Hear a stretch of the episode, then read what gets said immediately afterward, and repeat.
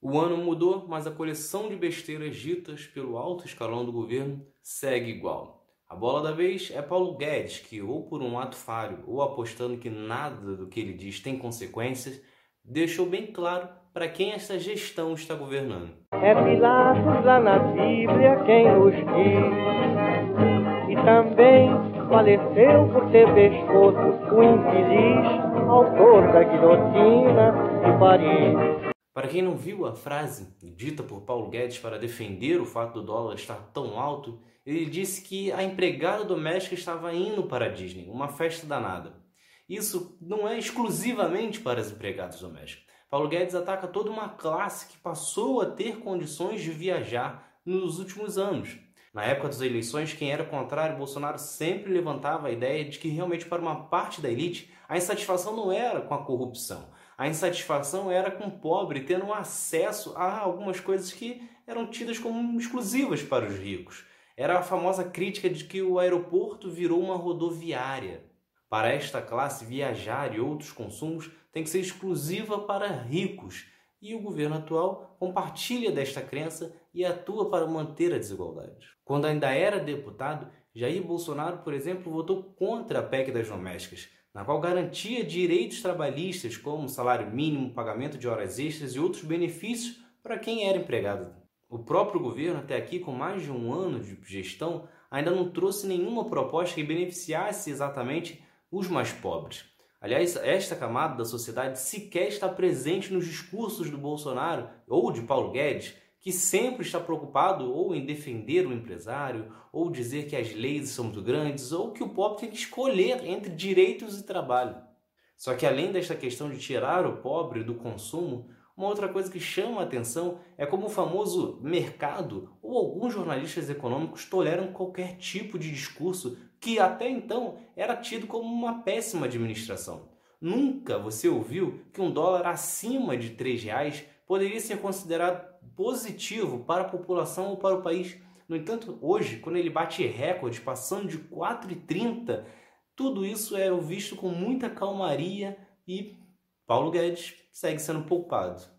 Todo e qualquer número negativo deste governo está sendo tolerado porque o privilégio de consumo está assegurado para uma minoria. Até porque as elites seguem lucrando de outras formas, principalmente devido às últimas reformas trabalhistas e da Previdência. E esta não foi a primeira frase absurda dita por Paulo Guedes em 2020, que, como é o queridinho do mercado, pode sempre falar qualquer coisa.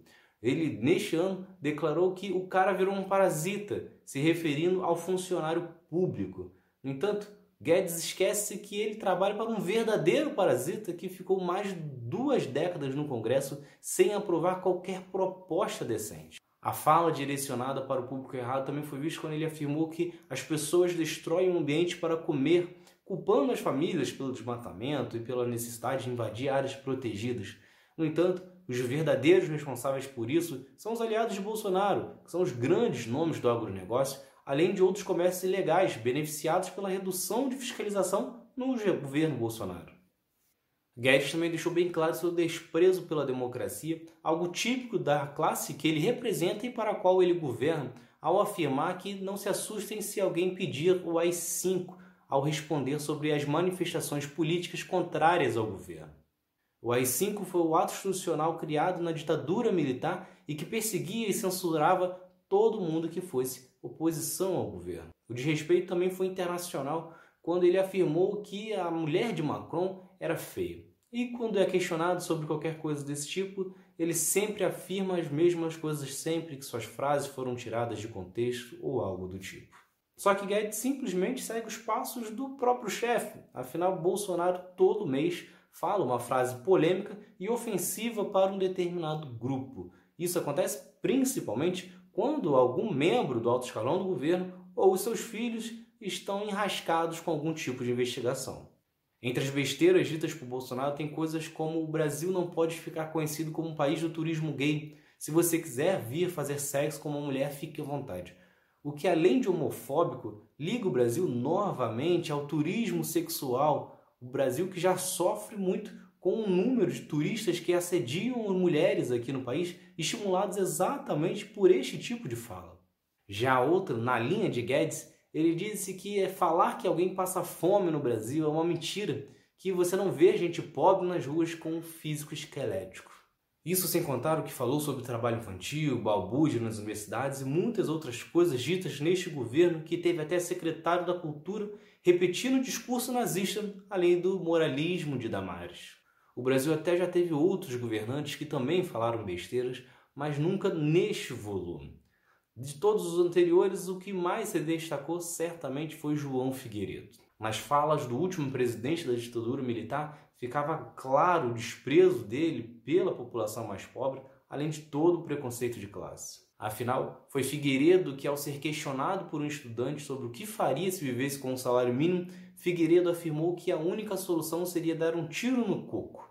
Além disso, também declarou que preferia sentir o cheiro dos cavalos do que o cheiro do povo. Outra besteira sem tamanho foi quando afirmou que vou fazer deste país uma democracia e que se alguém for contra, eu prendo e arrebento, mostrando claramente que Figueiredo não estava familiarizado com o conceito de democracia. Então é isso. Se vocês gostaram, se inscrevam, ativem as notificações e continuem acompanhando. Tem mais outro lado da história por aí. Valeu!